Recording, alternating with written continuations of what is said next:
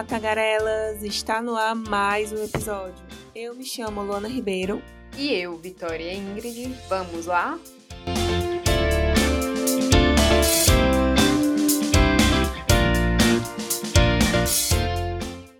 No episódio desta semana, convidamos duas psicólogas para falar sobre o mês de prevenção ao suicídio, o Setembro Amarelo.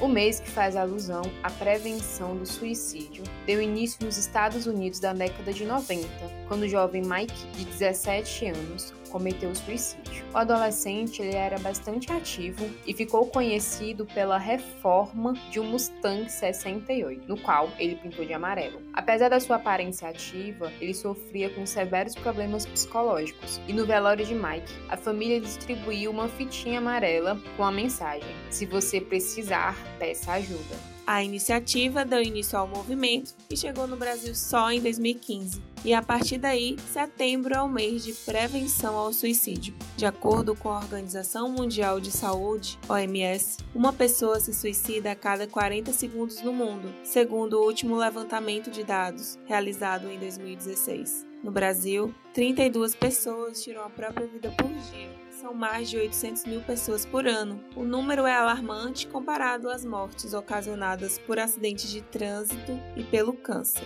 Para esclarecer mais sobre o tema, convidamos a psicóloga Patrícia Gomes, que além de explicar sobre o Setembro Amarelo, campanha de prevenção ao suicídio, traz também algumas informações sobre como identificar uma pessoa que precisa de ajuda e qual a melhor maneira de ajudar. Olá, me chamo Patrícia Gomes, tenho 27 anos e sou psicóloga. Fui convidada pelas meninas para falar sobre o Setembro Amarelo. Setembro Amarelo é um mês dedicado à prevenção do suicídio e nesse mês, dia 10, se comemora o Dia Mundial de Prevenção ao Suicídio. Ao mesmo tempo que a discussão sobre o tema, é organizado caminhadas durante o mês. Alguns locais são decorados e iluminados com a cor amarela.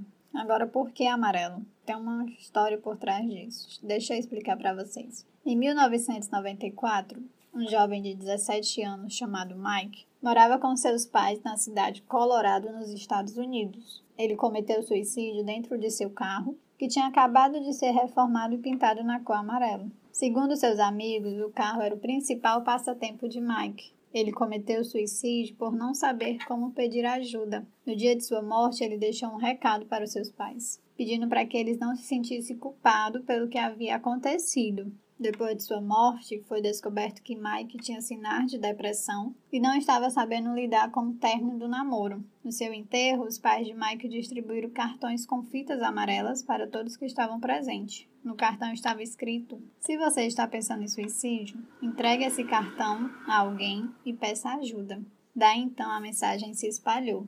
O principal objetivo da campanha é a conscientização sobre a prevenção do suicídio, e a melhor forma de abordar sobre esse assunto é através de diálogos, discussões. Não existe prevenção com tabu. Infelizmente, ainda se tem muito estigma e preconceito a respeito do suicídio. É preciso quebrar essas barreiras porque o suicídio ele é uma questão de saúde pública, né? Segundo a OMS, a cada 40 segundos uma pessoa comete suicídio no mundo e a cada 45 minutos no Brasil. Ou seja, só no Brasil, 32 pessoas cometem suicídio todos os dias. É algo assim assustador. E a cada seis pessoas, uma já pensou suicídio. E em 2015, o suicídio ele foi considerado a segunda maior causa de mortes no mundo, principalmente em jovens com idades entre 15 a 29 anos. Mas quais são os fatores de risco, né? São os transtornos mentais, temos os transtornos do humor, a depressão, também transtornos mentais de comportamento decorrente de uso de substâncias psicoativas, o alcoolismo,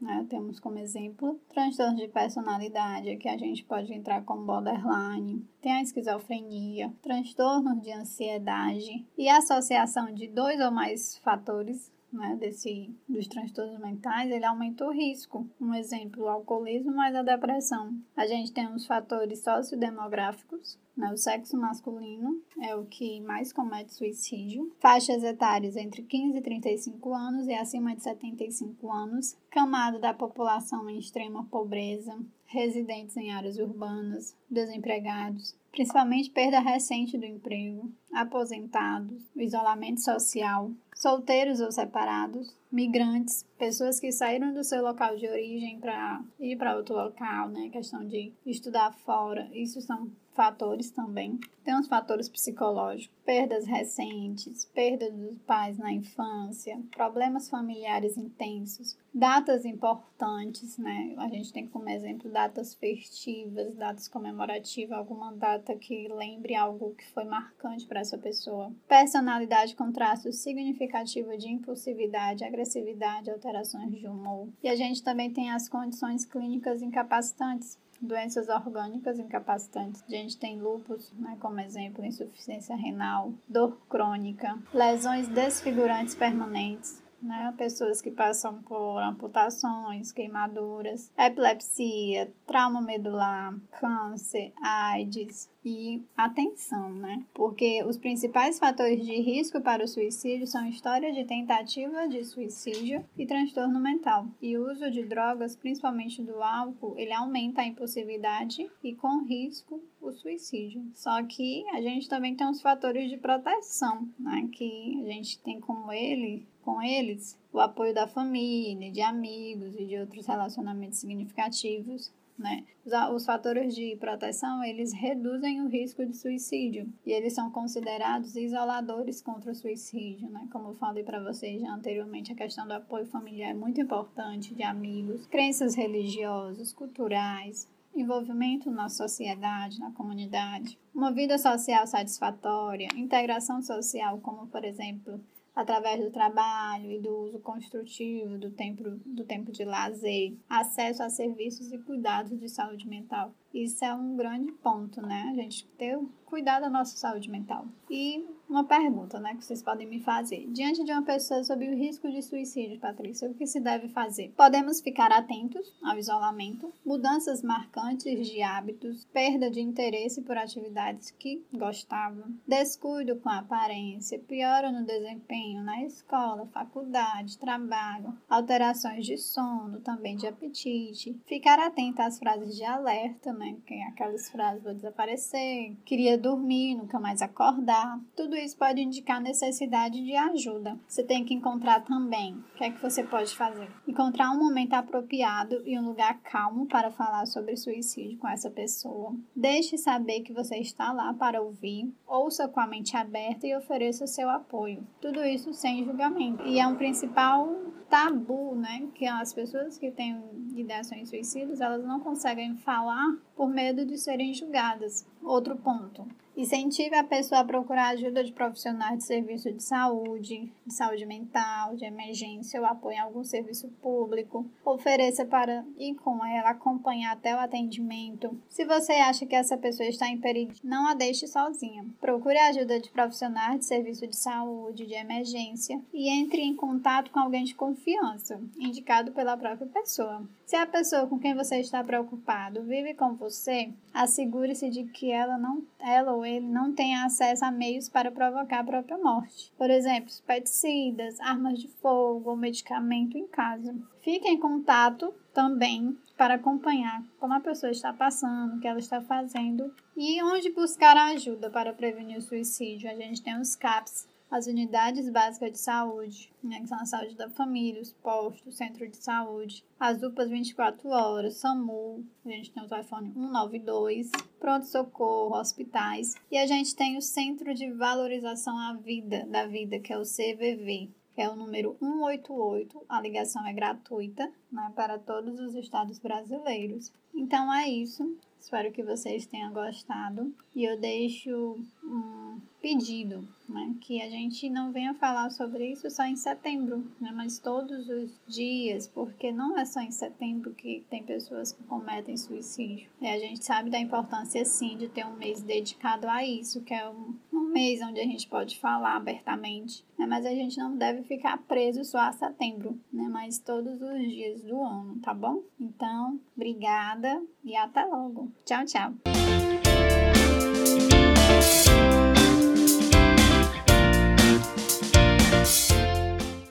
Como prevenir? Quais cuidados devemos ter? Quais são os sinais que indicam a necessidade de ajuda? Quem responde essas perguntas e outras é a psicóloga Stephanie Aguiar. Olá, tudo bem? Muito prazer. Eu me chamo Stephanie Aguiar, sou psicóloga clínica e pesquisadora Atualmente trabalho no campo clínico com o público infanto, juvenil e adulto e também sou pesquisadora, mestranda pela Universidade de Fortaleza Unifor e como tema da minha dissertação eu trabalho as temáticas envolvendo preconceito e o público infanto juvenil. Bom, a campanha do Setembro Amarelo tem como objetivo a prevenção e a conscientização da sociedade com relação à temática do suicídio. Percebe-se que o suicídio, a temática do suicídio ainda é é um tabu para nossa sociedade e que é necessário dialogar com essas pessoas sobre o que nós enfrentamos no Brasil e no mundo, entendendo, principalmente através de intervenções do Estado, políticas e etc., que é uma questão de saúde pública que não atinge pessoas de classes diferentes, de faixas etárias diferentes e etc. Atinge a todos e que é importante procurar ajuda profissional. Felizmente, o diálogo ainda é a nossa melhor arma, é a melhor forma de prevenção que nós temos. Mas lembrando que o suicídio é uma temática que reverbera ao longo dos 365 dias do ano, não só em setembro. Por isso é importante ter esse olhar empático ao longo de todo o ano, não somente no mês de setembro por conta da campanha. Bom, que o psicólogo ele trabalha com caso a caso, mas, no entanto, via de regra, as pessoas procuram um profissional psicólogo quando se percebem dentro de um contexto de sintomas de psicopatologias. Que são psicopatologias? Quais são exemplos de psicopatologias? As mais comuns: a depressão, a ansiedade, os transtornos alimentares, o estresse pós-traumático, somatização e entre outros. Via de regra, a, grande questão que faz com que as pessoas procurem um profissional psicólogo é quando elas percebem que essas psicopatologias elas estão influenciando na vida cotidiana dessas pessoas e que isso traz agravos para a saúde física e mental. Quando há essa identificação de que esses sintomas estão influenciando diretamente de forma negativa na qualidade de vida, é interessante que aí haja uma procura pelo profissional da psicologia e, ah, se for necessário, o profissional psicólogo ou, enfim, outros profissionais irão fazer os devidos encaminhamentos para outros profissionais psis ou outros profissionais da saúde que possam agregar nesse, nessa ajuda, nesse processo. Antes de falar um pouco sobre a ansiedade patológica, eu acho importante frisar a questão da ansiedade fisiológica. A ansiedade é natural e ouso dizer que até necessário para o nosso organismo, porque a grande função da ansiedade é nos proteger de um perigo, proteger a nossa existência, a nossa sobrevivência. Então, em determinadas situações, é natural que o seu organismo responda com sintomas de ansiedade. A ansiedade é fruto de um processo contínuo de evolução humana. Quando eu afirmei que eu usava dizer que a ansiedade era necessária, porque imagine o, os homens das cavernas. Se eles não se preparassem para perigos, talvez hoje a gente não tivesse aqui batendo esse papo. Mas aí você pode me perguntar, Stephanie, como é que eu sei que a minha ansiedade deixou de ser fisiológica e passou a ser patológica? Bom, quando a ansiedade ela começa a interferir negativamente na sua vida, é, no mais diversos âmbitos, seja profissional, seja acadêmico, seja pessoal, no campo dos relacionamentos, das famílias, enfim, é necessário que você procure ajuda profissional. Nesse sentido, a ansiedade patológica ela pode sim é, influenciar negativamente na qualidade de vida desses sujeitos, desses jovens, e alguns transtornos de ansiedade estão mais ligados à evasão escolar. Por exemplo, a fobia social, as fobias específicas, a ansiedade de separação são transtornos que estão diretamente ligados com essa evasão desses jovens da escola. Bom, e o que pode ser feito para melhorar essa condição? Ao mesmo tempo que a ansiedade tem um lado genérico, né, ou seja, que todos nós sentimos ansiedade, todos nós somos ansiosos, ela também tem um lado muito individualizado. E para a gente entender como é que a ansiedade se passa naquela pessoa, a gente precisa entender a história dela, a gente precisa ouvir os traumas dela, a gente precisa entender a criação dela, entender todo um contexto em que ela, que ela está inserida, olhar também para aspectos biológicos e genéticos. Então, é importante, ao mesmo tempo, que entender que todos somos ansiosos, principalmente no trato com pessoas com ansiedade patológica, é importante entender que há essa questão individualizada. Mas, de toda forma, para a ansiedade, para qualquer outra psicopatologia, para as pessoas que sofrem, cabe o respeito. Às vezes a gente não tem muita dimensão. Pensa que uma situação X para mim não é muito adoecedora, não traz muito sofrimento. Mas para uma outra pessoa, uma determinada pessoa, essa mesma situação pode ser algo muito catastrófico, pode ser algo que traz muita dor para ela. Então, é, para nós cabe o respeito e lembrar que o sentir ele é particular. Bom, cientificamente falando, a literatura aponta alguns pontos naturais que podem ser desenvolvidos e que podem potencializar e melhorar a qualidade de vida das pessoas que sofrem com ansiedade patológica. Dentre eles está a prática de yoga, a prática regular de atividades físicas em geral, principalmente quando se trata de questões aeróbicas, também é, a meditação, o uso de chás calmantes, entre outros. Mas para entender o problema e trabalhá-lo de uma forma global, é necessário procurar ajuda profissional. O profissional psicólogo irá trabalhar os pontos de tensão vivenciados pelo sujeito a partir da sua história de vida, os seus traumas, as suas dores, o seu vivido, dando o um enfoque principal entendendo que esse sujeito é um sujeito imerso em um contexto de vínculos, dentro do seu trabalho, do seu contexto acadêmico ou escolar, também olhando para sua questão familiar e pessoal, entendendo que tudo isso influencia e faz parte do fenômeno ansiedade patológico. Através de uma escuta qualificada e empática, o profissional psicólogo facilita esse processo de autoconhecimento e desdobramento com relação à saúde mental e com relação aos quadros de ansiedade patológica. Gostaria de agradecer o convite e dizer que eu me sinto muito feliz e honrada em poder dividir com vocês o que eu sei, um pouco do que eu sei, é, principalmente quando diz respeito de assuntos tão importantes, né, como a ansiedade patológica e a temática do suicídio vídeos sendo representadas através do Setembro Amarelo. Então, muito obrigada por esse espaço de fala e qualquer coisa, se tiverem mais dúvidas, podem me procurar nas redes sociais, que eu estou aqui para ajudá-los.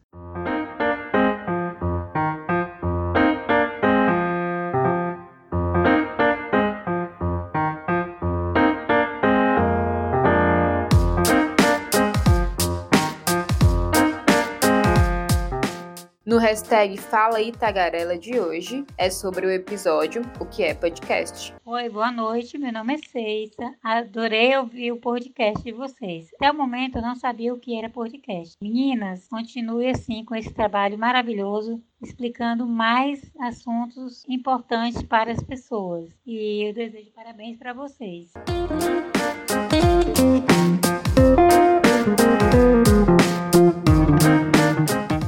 No momento tag desta semana, trouxemos dicas de leitura e do cinema para ajudar você e outras pessoas. A minha dica é do livro Um Dia de Cada Vez, do autor Adam Kush. O propósito do livro é se tornar seu diário. Um dia de cada vez vem com reflexões e ideias e mensagem de incentivo para fazer algo novo a cada dia. É ótimo para você fazer uma análise do seu cotidiano e valorizar coisas simples. Ele é incrível, super didático e é uma ótima opção de presente para aquele amigo que está precisando de uma mão amiga. A segunda indicação é do filme Se Enlouquecer Não Se Apaixone, onde conta a história de um jovem garoto estressado com todos os aspectos que envolvem a vida de um adolescente e, ao mesmo tempo, assustado com suas tendências suicidas. Então, ele decide pedir ajuda em uma clínica psiquiátrica. O filme se passa dentro do hospital e apresenta outros pacientes e conta o motivo pelo qual cada um está lá. Sem dar spoiler, eu já adianto que a história, além de ser muito boa, proporciona novas amizades, amores e uma nova perspectiva de vida para o protagonista. É sensacional. O filme está disponível na Netflix para quem quiser conferir. E por fim, a última indicação de hoje é do livre filme Por Lugares Incríveis, que conta a história de Violette, uma jovem que sofre com a perda da irmã após um acidente de carro. Isso afeta sua vida drasticamente e as suas relações sociais também. Até que um dia ela conhece Theodore, um garoto que sofria bullying, que sofre bullying na escola, que também apresenta constantes mudanças de humor e no comportamento. Após uma amizade improvável, eles se tornam parceiros.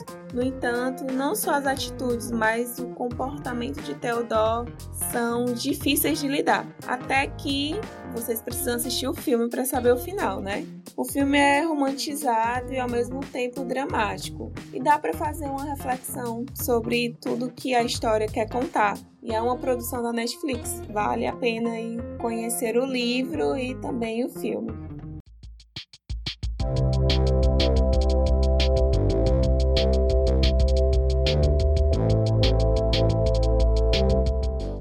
Ficamos por aqui, até o próximo episódio. Gostaria de agradecer a participação das nossas convidadas e a você, ouvinte. Até a semana que vem.